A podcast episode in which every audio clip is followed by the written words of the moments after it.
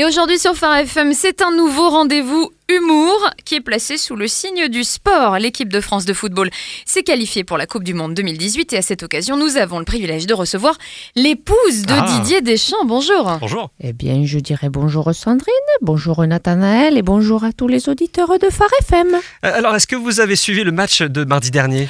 Oh, alors je dirais non, au contraire, je dirais que j'ai suivi attentivement le match tant sur le plan technique que sur le plan tactique. C'est assez surprenant de vous entendre. On a sûrement déjà dû vous le dire, mais vous Oui. avez les mêmes intonations que votre mari. Ça, c'est vrai. Oh non, alors je dirais au contraire que nous avons le même accent. À la différence près que moi, j'ai une lèvre supérieure quand je souris et que j'ai mes dents d'adulte.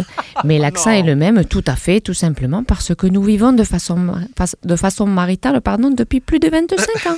Maintenant, je dirais c'est le jeu. Oui, alors plus de 20 ans ensemble, c'est beaucoup d'années et on finit par se ressembler un peu. Alors, dans la réalité, avec tous les déplacements en de France, notre vie maritale n'excède pas les 18 mois. Du coup, je le vois plus souvent en interview qu'en vrai, ce qui fait que j'ai pris quelques petites manies verbales de mon mari à cause de ces moments-là. Oui, on voit ça.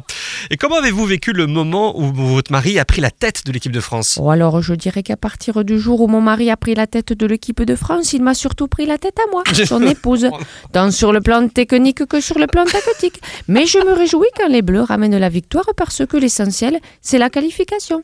Et puis les primes aussi. Ce qui nous permet d'éviter de faire tourner des publicités commerciales à mon Didier Deschamps, qui est très mauvais acteur, tant sur le plan technique que sur le plan tactique. Alors, on, on sent l'influence du monde du foot. hein. Vous menez une vie familiale normale, sinon? Oh non, au contraire, je dirais que nous arrivons à mener une vie familiale tout à fait normale, avec établissement et signature de contrats de bonne conduite.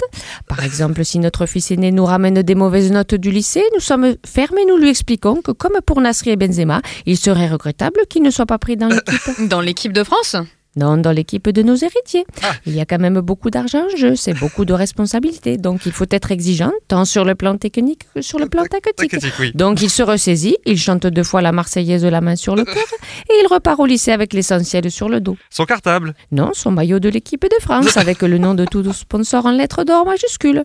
Donc les rôles parentaux sont presque répartis comme dans une famille classique en somme? Oh non, alors je dirais que dans notre famille, mon mari qui est sélectionneur sélectionne, ses joueurs jouent, son capitaine euh, capitule, et moi je suis donc euh, son épouse, alors j'ai poussette dans la maison. hein.